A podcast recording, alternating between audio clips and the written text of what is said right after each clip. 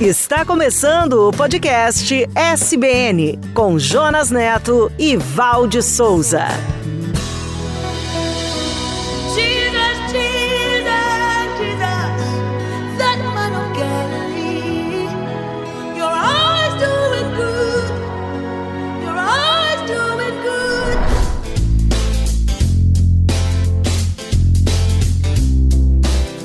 Olá, você está no podcast SBN. Sejam bem-vindos e bem-vindas a mais um episódio da série A Igreja de Jesus, a história do maior empreendimento de todos os tempos. Vamos continuar nossa viagem pelo primeiro século de nossa era. Venha e se emocione com a revolução que colocou o mundo de cabeça para baixo, sob o poder do Espírito Santo. Foram 100 anos de histórias com lutas, suor e sangue para que o evangelho chegasse até os nossos dias. O que movia os discípulos? Porque eles foram perseguidos. E como nem as portas do inferno, deteve a igreja que Jesus inaugurou. Você quer nos conhecer melhor?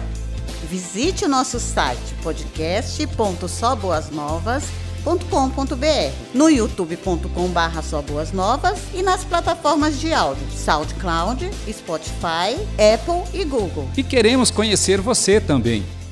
A Igreja de Jesus, até os confins da terra.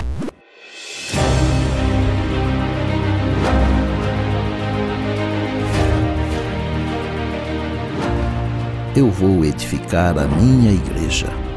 Ela será uma igreja tão exuberante tão cheia de energia que nem as portas do inferno serão capazes de obstruir o seu avanço. Tu és o Cristo, Filho do Deus vivo.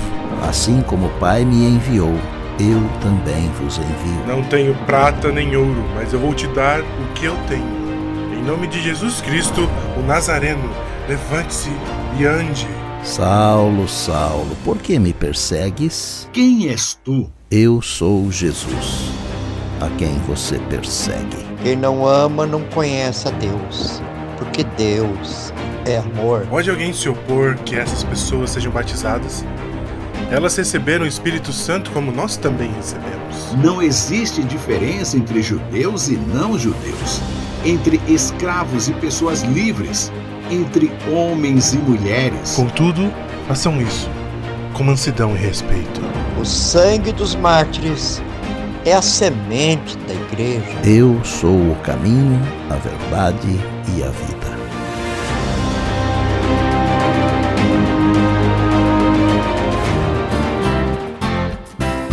A Igreja de Jesus, o maior empreendimento de todos os tempos.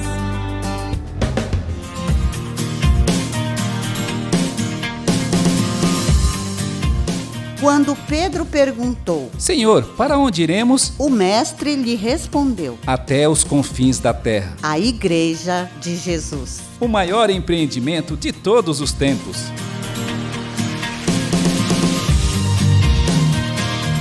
Apresentaremos hoje O improvável.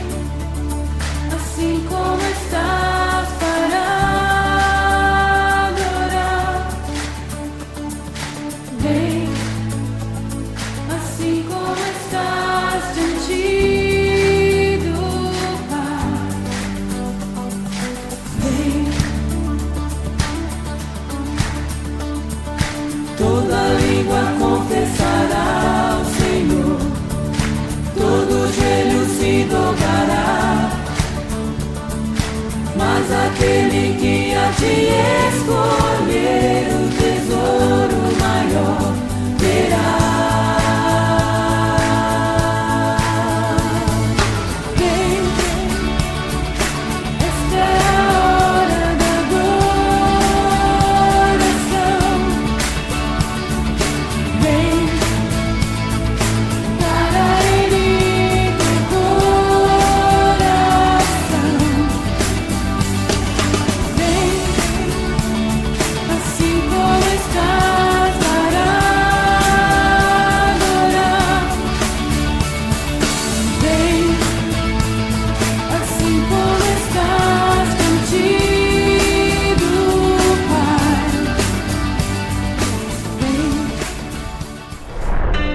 Igreja de Jesus, até os confins da terra.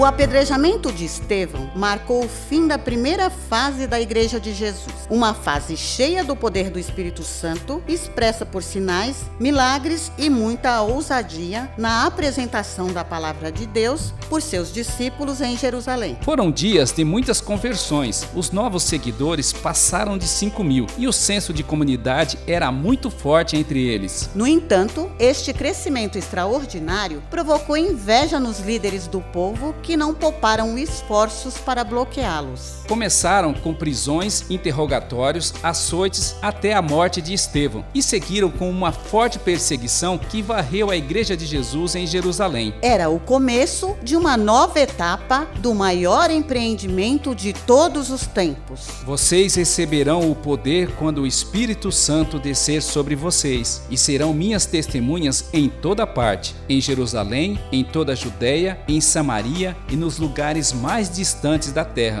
conforme está relatado em Atos capítulo 1.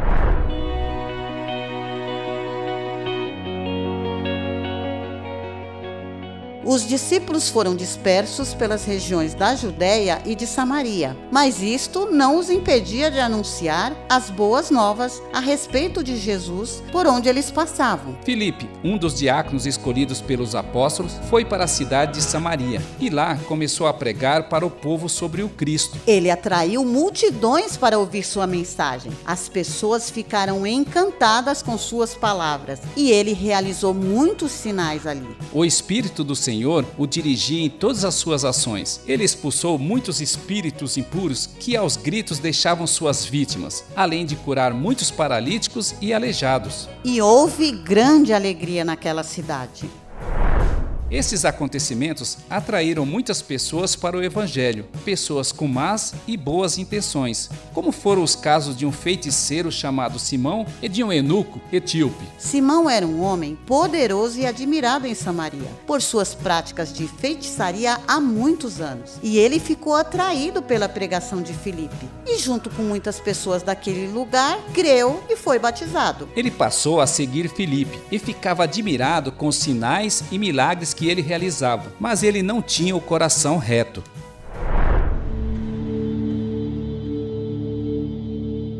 Os apóstolos ficaram sabendo do trabalho que Filipe vinha realizando em Samaria e enviaram Pedro e João para ajudá-lo. Quando eles chegaram lá, reuniram os convertidos, oraram e impuseram as mãos sobre eles. E eles receberam o Espírito Santo. E Simão, ao observar tudo isto, chegou até eles e ofereceu dinheiro para ter o poder que eles tinham. Quanto vocês querem para me vender este poder que vocês têm? Para que eu possa impor as mãos sobre as pessoas e elas recebam o Espírito Santo. Que seu dinheiro seja destruído junto com você. Como você pôde imaginar que o dom de Deus poderia ser comprado? Olha, você não tem parte nem direito nesse ministério, porque o seu coração não é justo diante de Deus. E Pedro continuou dizendo: Arrependa-se de sua maldade e ore ao Senhor. Talvez ele perdoe esses seus maus pensamentos, porque você está cheio de amarga inveja e é prisioneiro do pecado.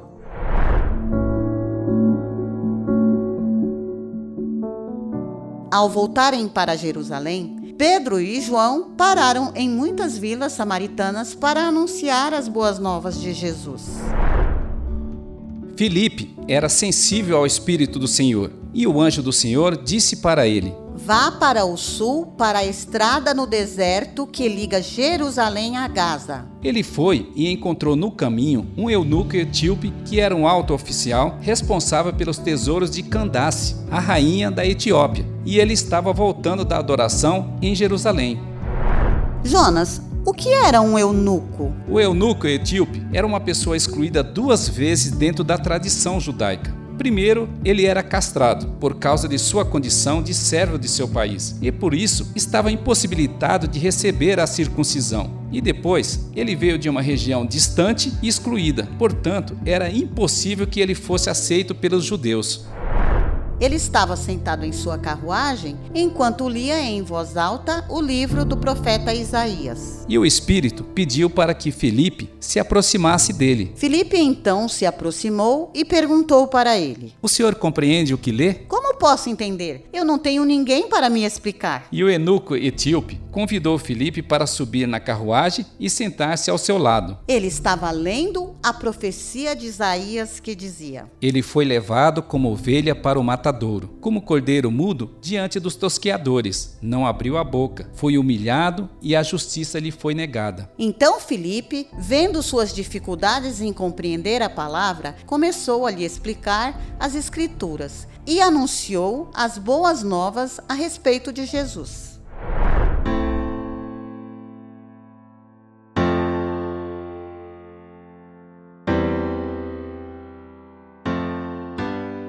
Um pouco depois, eles chegaram a um lugar onde havia água. O eunuco virou para Filipe e perguntou: Veja, aqui tem água. O que me impede de ser batizado? Nada o impede, se você crê de todo o coração. Creio que Jesus é o Filho de Deus. E assim, Filipe o batizou. E quando saíram da água, o Espírito do Senhor de repente tomou Filipe e o levou. E o eunuco não conseguiu mais vê-lo, mas seguiu viagem cheio de alegria. E Filipe reapareceu mais ao norte, na cidade de Azoto, anunciou as boas novas ali e seguiu pregando a mensagem em todas as cidades ao longo do caminho, até chegar a Cesareia. Simão era um homem rico e poderoso e queria comprar poder para si mesmo e para tirar vantagens dele. O eunuco etíope era um homem excluído e sofria preconceitos. Ele tinha sede da palavra, e Filipe, conduzido pelo Espírito, lhe deu as boas novas de Jesus e o batizou, E o eunuco seguiu feliz da vida. conforme está escrito em Atos capítulo 8. Nós estamos aqui tão sedentos de ti. Vem, ó Deus, vem, ó Deus, enche este lugar. Meu desejo é sentir teu poder, teu poder.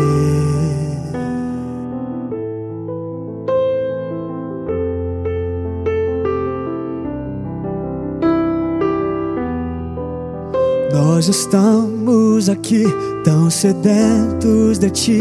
Vem, ó Deus, vem, ó Deus, enche este lugar. Meu desejo é sentir teu poder, teu poder. Então vem me incendiar. Meu coração é o teu altar.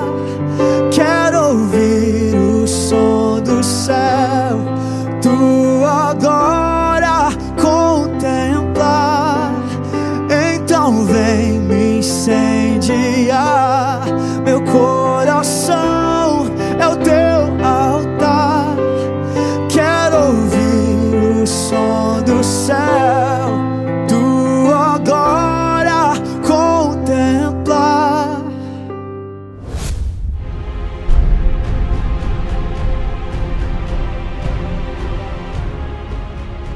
era mais a igreja de Jerusalém, agora começava a igreja de Jesus até os confins da terra. Jerusalém deixou de ser o único lugar de salvação. As boas novas do Evangelho agora chegariam aos lugares mais distantes. E eles estavam precisando de um reforço especial para alavancar esta nova fase do projeto. E Jesus foi buscá-lo no lugar e da forma mais improvável.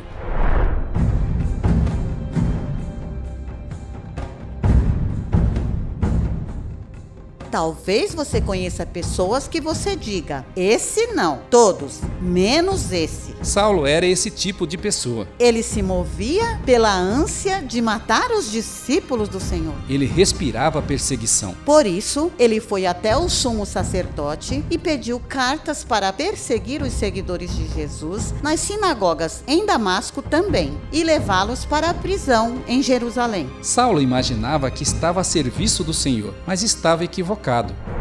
E quando estava a caminho de Damasco, de repente uma luz do céu brilhou ao seu redor, tão forte que ele caiu no chão, e uma voz disse para ele: Saulo, Saulo, por que você me persegue? Quem és tu, Senhor? Sou Jesus, a quem você persegue. Agora levante-se e entre na cidade. Ali você receberá instruções sobre o que fazer. Os homens que estavam com ele ficaram calados e espantados. Eles ouviram a voz, mas não viram ninguém. Quando Saulo se levantou e tentou abrir os olhos, percebeu que estava cego, e os seus companheiros o conduziram pela mão até Damasco. E ele permaneceu cego por três dias. E durante este tempo, ele não comeu nem bebeu nada.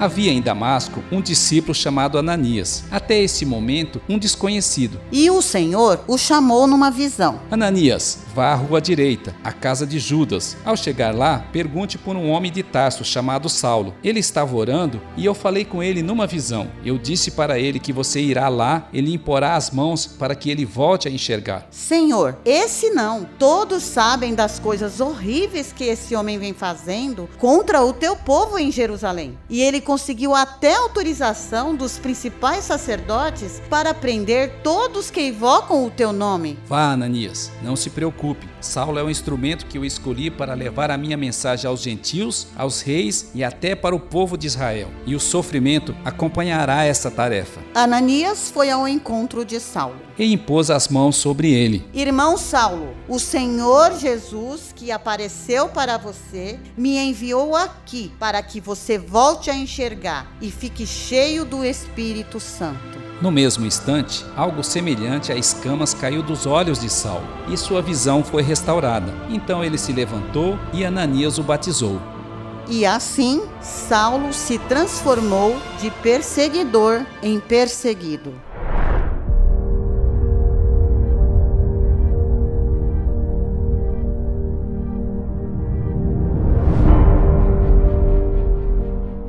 Depois de comer e recuperar suas forças, Saulo permaneceu alguns dias em Damasco com os discípulos. E logo começou a pregar nas sinagogas que Jesus era o Filho de Deus. E todos que ouviam ficavam espantados. Não é esse o homem que odiava os seguidores de Jesus em Jerusalém? Será que ele não veio aqui para prender os discípulos e os levar para os principais sacerdotes? Apesar da desconfiança, a pregação de Saulo tornou-se cada vez mais poderosa. Ele deixava os judeus de Damasco perplexos e admirados ao provar que Jesus é o Cristo. Conforme narrado em Atos capítulo 9. A igreja de Jesus crescia em meio a desafios, tribulações e perseguições. E os discípulos seguiam pregando e realizando sinais. Naqueles dias existia o ditado de que todos os caminhos levam a Roma. E ele poderia ser mudado para todos os caminhos levam a Jesus.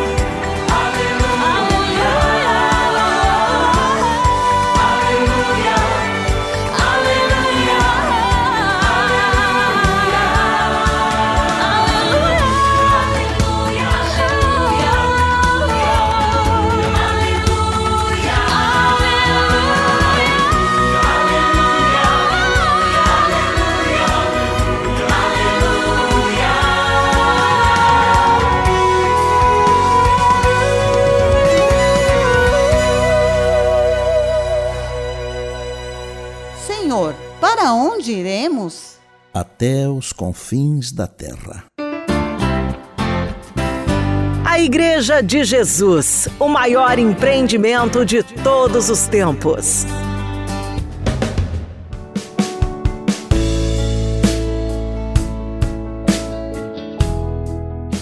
Val, o que você aprendeu hoje? Eu gostei muito deste episódio, Jonas. A primeira coisa que, que me deixou mais feliz foi o fato de que existem pessoas para explicar para mim a palavra de Jesus. Você viu que diante de sinais e milagres existem todo tipo de pessoa? Sim, são pessoas que querem tirar proveito para si mesmas. Por outro lado, existem pessoas que são sinceras, que o Senhor fará coisas mirabolantes para salvá-las. E você viu que quando tudo parecia estar no fim, que tudo estava acabado em Jerusalém, diante dos desafios terríveis da perseguição, a igreja de Jesus crescia, porque é Jesus quem edifica a igreja. Eu fiquei curiosa sobre Saulo, sobre todo aquele conhecimento que ele tinha e de que maneira ele pode ajudar nesse empreendimento. Calma, Val. Os próximos episódios irão revelar muitas coisas sobre esse novo soldado, sobre a pessoa mais improvável que o Senhor poderia chamar para seu projeto. E o que é a igreja para você? Queremos saber sua opinião. Deixe seus comentários em nossas redes.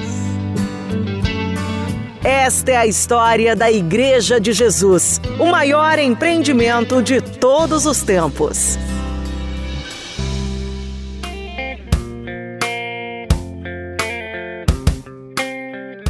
Próximo episódio, veremos Saulo escapando daqueles que queriam matá-lo e seus desafios diante das desconfianças acerca de sua conversão.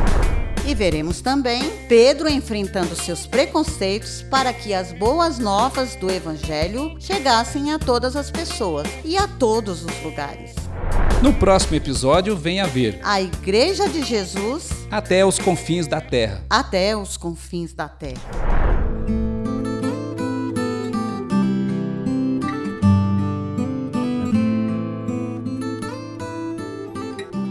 Meu Pai, nós somos gratos e te louvamos por sua graça e misericórdia, por nos criar e pela salvação em Cristo Jesus. Nós te louvamos por nos incluir em seus planos e por aqueles que antes de nós lutaram e deram seu suor e sangue para que as boas novas do Evangelho chegassem até aqui. E oramos em nome de Jesus para que o Senhor abençoe a tua igreja, ensine a te servir e abençoe a todos aqueles que nos ouvem. E todos nós dizemos: Amém. Senhor, para onde iremos? Só o Senhor tem as palavras que dão vida eterna.